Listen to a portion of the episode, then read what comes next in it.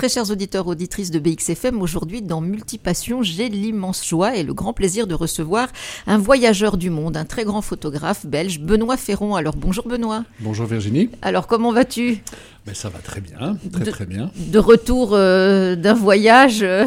Mais surtout euh, sur, le, sur le départ pour un autre. Alors tu pars en Afrique du Sud Je vais d'abord deux jours en Afrique du Sud, je vais à Soweto, hein, qui est le, le, grand township bien connu à, à Johannesburg et en plus grâce à certains contacts, j'ai pu obtenir de pouvoir euh, aller à Soweto, mais pas dans la partie touristique, donc la partie euh, qu'on ne voit pas normalement. Donc je pense que ça va être intéressant. Et puis de là, je pars au Zimbabwe. Parce qu'en fait, ce que je voudrais expliquer aux auditeurs, c'est que ta passion, c'est l'humain. Tu as l'amour euh, des gens. Tu dis toujours que, en fait, même dans les endroits les plus isolés ou les plus malmenés euh, par des guerres, eh bien, chacun a envie de, de poser avec dignité, avec respect. Donc, c'est ça aussi. C'est un voyage euh, qui est important parce que c'est authentique. En fait, bon, il y a beaucoup de thèmes qui m'intéressent, mais c'est vrai que le thème qui me touche le plus, c'est l'humain, c'est le portrait. Et euh, j'ai eu la chance, au fil de, nombreux voyages, de, me rendre compte que dans des situations où je m'y attendais pas forcément, on pouvait faire des rencontres assez magnifiques de, gens qui ont des choses à dire, des gens qui ont, une belle âme, euh, qui ont une belle sensibilité et euh, auxquels on n'aurait pas pensé au départ. Et c'est vrai que ça fait maintenant quelques années que ce thème m'intéresse, euh, d'aller vraiment aller chercher la diversité humaine dans des endroits où on va pas forcément en vacances. Quoi. Donc, euh, à Kibera, dans le plus grand bidonville d'Afrique, euh, euh, au, milieu de la forêt amazonienne chez les Indiens Xingu. Et, là, là, notamment, je vais essayer d'aller voir des, mineurs dans le nord de, du Zimbabwe qui travaillent dans les mines. je vais essayer de rencontrer des brigades anti-braconnage. J'ai l'occasion d'aller donc dans cette partie fermée de, Soweto. Donc voilà, c'est ce genre de choses qui est, qui est assez passionnant. Alors je demande toujours à, mon invité ou à mes invités quel est l'élément déclencheur de leur passion, de leur vocation? Alors moi je dirais il y en a ça s'est fait en deux enfin ça s'est fait en plusieurs temps mais si je dois répondre comme ça en improvisant je dirais je, je penserais à deux temps. Le premier il est assez lointain, c'est j'avais six ans et euh, mon grand-père m'a offert un appareil photo. Donc je vois le cadeau sur la table. C'était, c'était quand même il y a 55 ans, hein, mais je m'en souviens comme si c'était. mais, mais je m'en souviens vraiment comme si c'était hier. Donc il me donne cette boîte avec un emballage, je l'ouvre et paf, c'était un petit appareil photo 35 mm à l'époque. J'étais tout surpris. Et, euh, et puis il commence à m'expliquer les bases de la photo. Il prend une feuille, un crayon, il commence à montrer les perspectives, etc. etc. Et ça m'a vraiment, euh, ça m'a tout de suite plu. Et la preuve, c'est que 55 ans après, je me rappelle comme si c'était hier, je vois encore la, table de la salle à manger où il avait déposé le paquet, etc. Et donc à partir de ce moment-là, j'ai commencé vraiment à m'intéresser à la photo. Je faisais des photos des voyages scolaires à l'école et des choses comme ça. Et donc j'ai toujours été accompagné par un appareil photo.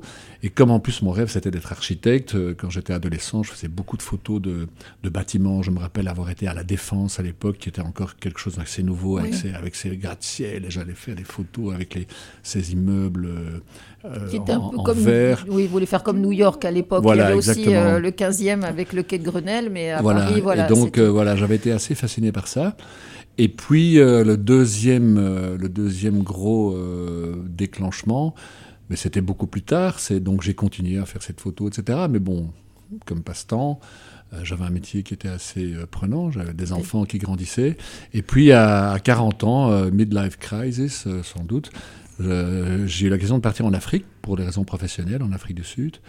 Et j'ai été assez, assez impressionné par la lumière, par ce qu'on y voyait, par cette diversité, par la couleur.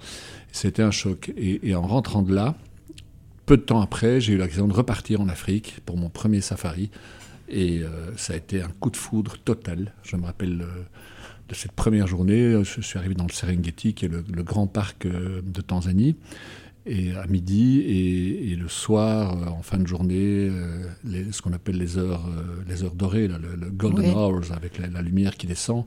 Il y avait une, il y a une luminosité extraordinaire.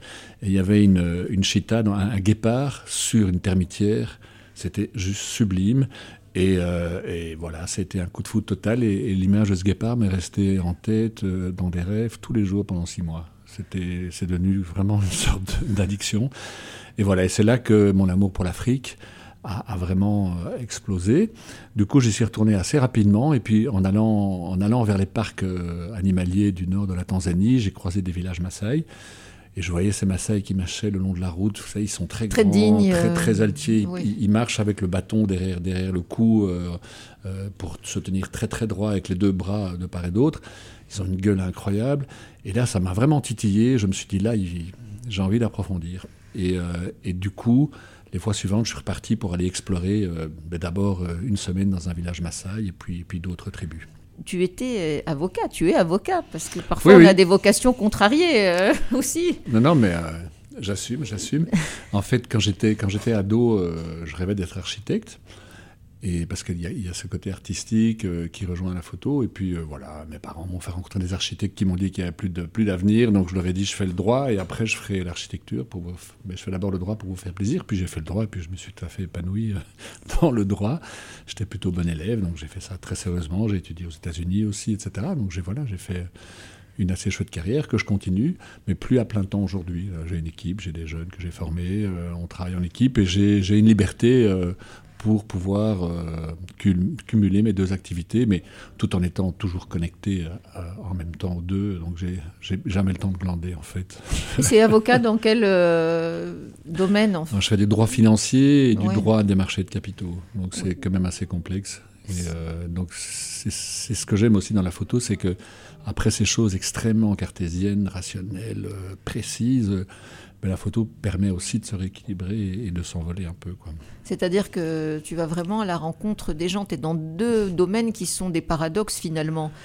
Oui, mais le, dans le droit, même dans le droit oui. des sociétés, on va aussi à la rencontre des gens. Hein. Oui. Je ne travaille pas beaucoup pour des multinationales où en fait l'avocat est un numéro euh, qui prend une partie du budget du gars qui a un budget annuel et qui ne peut pas le dépasser. Moi, j'aime bien travailler pour... Euh, pour des startups qui doivent monter des, des, projets, qui ont besoin de financement, et, on se bat avec le CEO euh, pour l'aider à faire une augmentation de capital, une levée de fonds, euh, pour attirer des investisseurs qui vont, lui permettre de développer ses produits. Donc là, il y a un côté très humain aussi, parce que c'est vraiment la boîte du gars, et, voilà, c'est une vraie aventure humaine également. Oui, donc c'est toujours euh, un partage euh, qui t'anime et c'est cette vocation. Alors, dans tes photos, il y a beaucoup de portraits et tu es aussi euh, toujours dans, dans, les domaines, comment dirais-je, de pays où il y a des difficultés, mais je pense aussi dans ces portraits, tu as été dans plusieurs endroits et il y a aussi les scarifications. Je dis tout ça un peu en même temps, ouais, mais oui. qu'est-ce qui t'a attiré vers ces signes en fait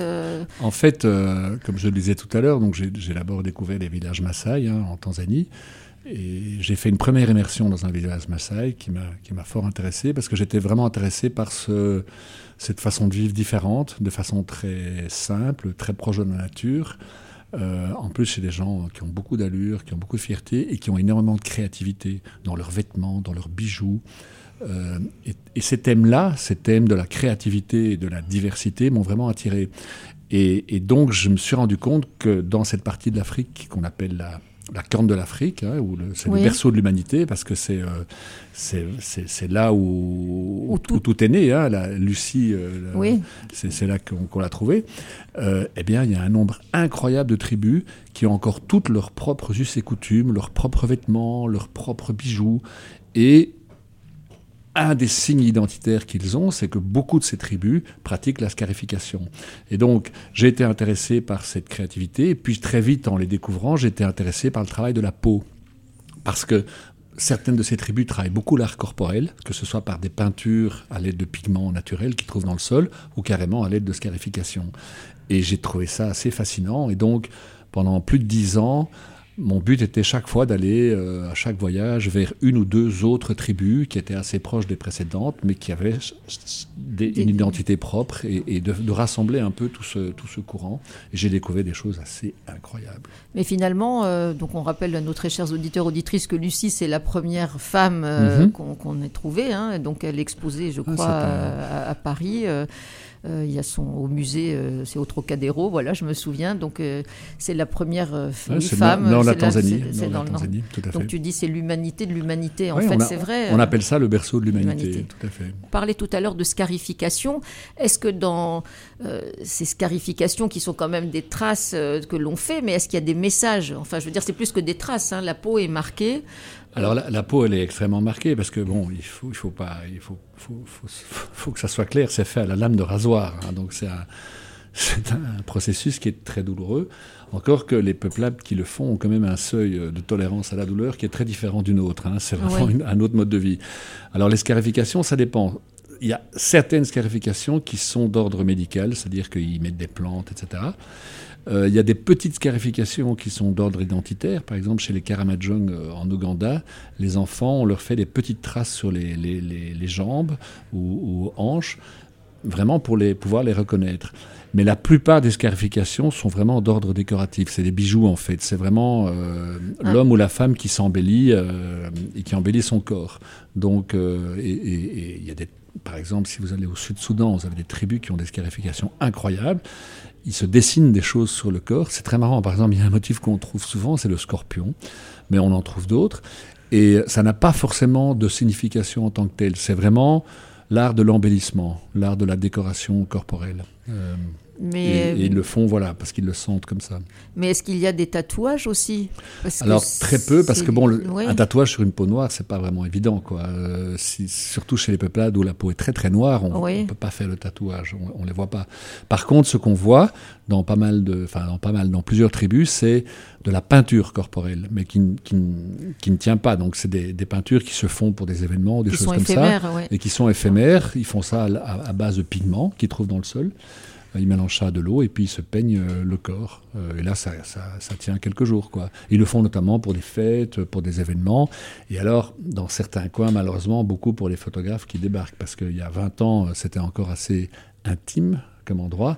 Mais bon, euh, les réseaux sociaux, etc., font qu'aujourd'hui, dans certains coins, c'est vraiment devenu un business pour eux. Donc, c'est même devenu la source principale de revenus pour certaines tribus dans le fin fond de, la vallée de l'Omo en Éthiopie. Euh, où les, photographes débarquent. Enfin, les touristes, c'est pas forcément des photographes, parce que c'est aussi des gens qui viennent avec leur smartphone. Mais dans, il y a l'une ou l'autre tribu où les touristes débarquent et, ces gens vous attendent sur les parkings. Euh, et, ils vous agressent presque pour que vous les preniez en photo en vous donnant les prix. C'est ces photos-là qu'on voit énormément sur, sur les réseaux. Euh, il y a une tribu en particulier qui se peint beaucoup, qui se met des branches dans les cheveux, etc. En fait, c'est une mode qui a été lancée. Euh, il y a un photographe français que je ne citerai pas, euh, qui est allé énormément là-bas, et il a lancé ce, mouvement où ils se mettent des feuilles d'arbres, de, de, coton, etc. sur les cheveux, et ça fait des portraits assez marrants, assez baroques. Et, mais les gens pensent que c'est une coutume, en fait, c'est lui qui a lancé ça, et maintenant, chaque fois que vous débarquez dans cette tribu, ils ont déjà tous leur branche sur la tête, quoi, ce, que je trouve horrible. Euh, mais voilà, c'est comme ça qu'ils vivent en fait. Et euh, c'est vraiment une dérive pour moi du tourisme et, du mauvais côté des réseaux sociaux. Il y a beaucoup de très bons côtés, mais celui-là, c'est un très mauvais. Euh, et, parfois, on monte des photos, ah, regarde, c'est splendide et tout. Je dis, ben oui, mais c'est du fake, quoi. C'est un tel qui a créé ça, et puis maintenant, ils le font tous. Oui, mais finalement, s'ils font ça pour vivre, c'est peut-être pour survivre. Donc ça veut dire que ils ont besoin de s'en sortir aussi dans leur contexte, parce que c'est ça le problème aussi. Oui, mais alors c'est qui est-on qui est-on ici en Occident pour juger? Moi, je juge jamais quand je voyage, parce que sinon je n'irai pas où je vais. Mais ces gens sont pas malheureux. Hein, je veux dire, ils vivent. D'abord, ils vivent très simplement. Ils sont en connexion avec la nature. Euh, par exemple, ces tribus-là, il n'y a pas du tout de sécheresse. Ils sont à 1200 ou 1500 mètres d'altitude. Il fait très bon euh, le, soir. Euh, ils ont des, cultures importantes. Et le problème, c'est que, alors je, parle entre guillemets et, sous réserve, mais que l'apport d'argent qu'éventuellement ce genre de pratique va leur donner ne va pas forcément servir à améliorer leur vie. Ça va peut-être leur donner envie d'aller acheter de l'alcool et des choses comme ça. Et donc, c'est pas forcément toujours positif. Ils n'étaient pas, je pense, plus malheureux avant. Benoît, euh, tout à l'heure, on a évoqué euh, l'Afrique, euh, les scarifications, les, tribus, entre guillemets, qui sont très, très éloignées et que tu photographies avec beaucoup d'amour et de respect. Mais là, on voulait évoquer avec toi les couleurs, parce que c'est aussi un monde coloré. Oui, alors c'est amusant, mais, mais un jour, on m'a dit, tu es un photographe de la couleur. Et en fait, je m'en ai pas rendu compte, c'était inconscient, mais c'est vrai que je, suis fort attiré par, par la couleur et par la couleur chez, chez l'homme. Même si je suis en train de terminer un livre en noir et blanc, justement, pour, pour prendre le contre-pied de ça. Mais donc la couleur m'a amené dans d'autres euh, endroits que l'Afrique. Et j'ai notamment été beaucoup en Inde, évidemment, parce que c'est le paradis de la couleur. Vous avez des festivals extraordinaires là-bas. Il y a le fameux festival de la couleur qui s'appelle Holy Festival, où les gens se lancent, se lancent des couleurs euh, pour fêter, pour fêter Krishna. En fait, il y a toute une, toute une symbolique, une, symbolique là derrière. Et c'est vrai que pour, la, pour le photographe, c'est un, un, rêve. C'est un rêve total, quoi. Donc là, on fait des choses extraordinaires, même si on prend beaucoup de, de flotte et de couleurs sur la figure aussi. Donc c'est trois ou quatre shampoings tous les jours, et, et vos, vos, ongles de doigts de pied ils restent fuchsia pendant trois mois après ça. Après, il y a la Kumbh qui est le plus grand rassemblement au monde, 120 millions de personnes sur 38 jours euh, tous les six ans. Ça aussi, c'est des trucs incroyables. C'est quoi la Kumbh Parce que nous, la Kumbh c'est le plus grand rassemblement humain au monde, c'est le plus grand pèlerinage hindou. Ça se tient tous les 3, 6 et 12 ans en fonction de la taille du pèlerinage, mais celui de 6 ans, c'est déjà le tout tout gros. Et euh, tous, les, tous les hindous se donnent rendez-vous dans une ville sacrée en Inde. Euh, ces dernières années, et le prochain, c'est l'année prochaine, c'est à Allahabad, où il y a la confluence de deux fleuves sacrés, la Jamena et le Gange, et où ils se rencontrent là.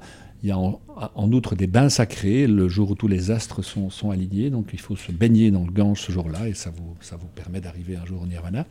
Et euh, ben, ils sont 130 millions sur 38 jours sur une ville qui fait 15 km de long. Donc vous imaginez la densité humaine et euh, c'est extraordinaire à voir parce que vous avez tous les phénomènes les plus les plus extrêmes de, de l'Inde et de, de l'homme indien ou de la femme indienne, avec notamment les fameux Nagasadhus. Alors qu'est-ce que c'est sont... que les Nagasadhus Alors les Nagasadhus, ce sont des sadhus. Bon, des sadhus sont des, des, des, gens qui ont fait vœu de pauvreté, qui vivent, qui vivent juste de l'aumône, qui abandonnent leur famille, qui voyagent en Inde, nus, enfin non, habillés, mais euh, qui font juste l'aumône pour vivre. Les Nagasadhus, c'est les plus extrêmes. Ils vivent généralement dans les contreforts de l'Himalaya et ils sortent de là pour ce genre de festival. Eux, ils vivent nus, ils sont recouverts de cendres. Au départ, dans l'histoire, c'était des cendres humaines, qu'ils devaient mettre. Maintenant, c'est des cendres de bois. Mais donc, ils sont recouverts de, cette cendre blanche. Et, euh, ils sont là. Euh, donc c'est la spiritualité aussi. Il, faut, il, faut, il faut 12 années de formation pour devenir Nagasadu. C'est un truc assez spécial.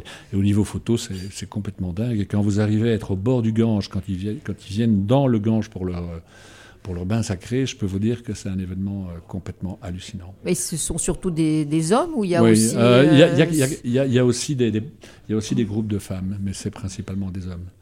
Et, puis là, j'ai rencontré, euh, à cette, euh, à cette là j'ai rencontré un autre truc incroyable.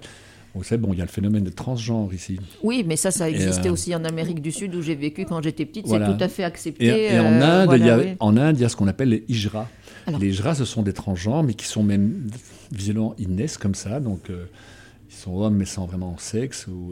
Et en fait, pendant des années, pendant des siècles, ils ont été considérés comme des demi-dieux ou des demi-déesses. Et puis quand les Anglais sont arrivés, ils ont été bafoués et les Hijras, en fait, euh, étaient euh, rangés au rang de... Bon, ils vivent de la prostitution. Alors très très bizarre parce que l'Inde est un pays de contraste. Ils, font ils sont aussi recrutés pour les fêtes d'anniversaire des enfants, donc c'est assez étonnant. Mais bon, voilà. Et il y a quelques années, il y a une Hijra qui s'est battue pour faire reconnaître le troisième sexe de façon officielle. Et alors que l'Inde est quand même un pays très conservateur sur certaines choses, il ne fait pas bon d'être homosexuel en Inde, eh bien la Cour suprême indienne a reconnu le troisième sexe comme sexe officiel.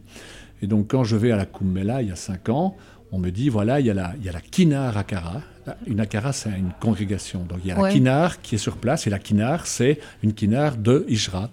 Et donc je vais sur leur campement, je tombe sur une hijra euh, qui allait d'être un peu le gourou parce que tout le monde est autour d'elle. Et en fait, je me rends compte que c'est elle qui en fait est allée dans la Cour suprême indienne pour obtenir ce, droit, euh, cette reconnaissance du IIIe siècle. Et donc j'ai passé trois jours avec, euh, avec Sakinar, j'ai fait des photos hallucinantes, parce qu'évidemment ils sont super colorés, super, super tatoués, etc. C'était complètement dingue, quoi avec des, apparitions sur scène où il y a 1000 personnes dans la salle, où aussi bien des militaires en camo que des vieilles femmes en sari viennent lui baiser la main. Enfin, c'est voilà, c'est un autre monde. Mais alors, il y avait aussi l'écologie. Tu as vu la déforestation. Moi qui habitais au Brésil quand j'étais petite, euh, il y a 45 ans, c'était déjà le cas. Non, mais complètement. Le territoire Xingu, il est dans le sud de l'Amazonie. Donc, pas le, côté nord où, pas mal de gens vont. Et ce qui est assez incroyable, c'est que pour arriver là-bas, donc on doit voler sur je ne sais plus quelle ville, et puis on a quand même deux jours de, de, de, 4x4. Et on traverse toute la région agricole du Brésil avec ces immenses euh, territoires de blé, avec des camions gigantesques. Et puis le problème, c'est que on est vraiment là, dans l'endroit où on déforeste complètement le Brésil et j'allais dire la planète, parce qu'on voit sur des dizaines et des dizaines de kilomètres plus rien de la terre. Tout à fait aride, des champs éventuellement, et alors des énormes stations-service pour des camions gigantesques et des petits villages où les, où les gars viennent juste manger, passer une nuit à l'hôtel et repartir. Et dans certains coins, c'est c'est monstrueux parce que vous avez, donc on est sur des pistes en terre. Sur la partie droite, c'est encore tout à fait euh, la forêt, avec les arbres qui viennent au bord de la route. Et la partie gauche, elle est rasée. totalement. Et on voit même pas le bout, hein. on voit c'est à l'infini. Et le problème, c'est qu'ils vont cultiver ces terres pendant 5 ans, 10 ans, et puis ces terres sont mortes. Et donc on les laisse elles sont abandonnées comme ça. C'est vraiment catastrophique. Bah, en fait, ils ont commencé quand ils ont fait la, la transamazonienne, mais alors malheureusement c'était déjà dans les années 70 euh, euh, le cas. Oui, mais le phénomène s'est tout à fait aggravé avec Bolsonaro, hein, qui a, en fait, il y avait, des, il y avait quand même une, euh, des règles assez strictes qui étaient, qui est pas, par exemple avant, avant Bolsonaro, mais du temps de Lula, avant qu'il se fasse éjecter, si on repérait des feux de fermiers qui qui, mettaient le feu pour, pour déforester, il y avait tout de suite des bréades qui arrivaient et on leur confisquait leur bétail. Donc c'était assez catastrophique. Et puis euh, Bolsonaro, il a tout laissé, il a tout laissé tomber. Quoi. Il, a, il a permis euh, que ça recommence. Il a même un, il a même un fils qui, a été nommé euh, pour gouverner le territoire, un des territoires de cet endroit-là, le Pantanal. Et les Brésiliens que j'ai rencontrés là-bas m'expliquaient qu'un jour, il y a eu un incendie, mais gigantesque. Tous les cadenaires étaient prêts à a, décollé et le fils Bolsonaro a refusé que, les, que les Canadaires euh, s'envolent. Et donc euh, voilà, donc c'est monstrueux. On voit vraiment le, carnage que ça représente. Et si j'ai encore une seconde pour, vous, pour vous, expliquer encore les, ce genre de... Parce que j'y pense, parce que je pense à ce livre Africain de lycée, pour vous expliquer les rencontres extraordinaires qu'on fait dans ce genre de voyage. Donc il y, a deux ans, euh, je vais à je vais à Kibera, qui est le plus grand bidonville d'Afrique, à, Nairobi, grâce à un photographe kényan qui vit là-bas et que ma femme et moi, on a rencontré via les réseaux sociaux, via Instagram. Et on lui demande de voir s'il ne peut pas nous organiser des shootings de jeunes, etc. Et on photographie un, superbe gars, qui est un réfugié sud-soudanais, qui euh, est là euh, à, Kibera, après être passé par... Euh, par, Kakuma, qui est un, camp de réfugiés qui est dans le nord du Kenya. Et on passe une matinée à le photographier. Le type est magnifique. Il pose, c'est naturel chez lui, c'est extraordinaire. Et dans mon expo et dans mon livre, j'ai une très grande photo de lui qui pose avec tout Kibera en, arrière-plan. Et donc le gars, il rêve de devenir mannequin. On se dit, ok, bonne chance, mon grand, mais bon, voilà. Et huit mois après qu'on l'ait rencontré, il a défilé pour Jean-Paul Gaultier à la Fashion Week à Paris. Il a obtenu entre-temps son permis de travail en Allemagne et récemment il a fait une campagne de pub pour les chaussures Louboutin. Donc c'est vraiment une histoire extraordinaire. Pour clôturer notre émission, vos livres et où est-ce qu'on peut vous retrouver, euh, le projet de la prochaine euh, expo? Mes livres, j'ai fait, j'ai sorti un très gros livre il y a deux ans, Voyage, après, le Covid, euh, qu'on trouve en librairie ou sur Amazon ou, même en me contactant personnellement. Bon, j'en ai fait d'autres avant. Là, je travaille sur un, autre livre qui va s'appeler Odyssée africaine, qui, qui rend qui raconte un peu tout mon parcours en Afrique depuis, depuis 20 ans, qui sera en noir et blanc parce que je veux prendre le, contre-pied du photographe de la couleur. Et c'est un livre qui est intéressant parce que je, je mets face à face l'Afrique traditionnelle et l'Afrique euh, urbaine. Et, votre site, pour qu'on puisse vous retrouver pour les auditeurs euh Alors, ben, j'ai un site qui s'appelle euh, www.benoîtferron.photographie. Et sinon, ma page Insta, euh, Benoît Ferron Photographie en un mot. Un tout grand merci euh, pour ce voyage euh, à travers l'humanité. On espère vous recevoir très très vite dans Multipassion. Un grand merci un tout grand merci.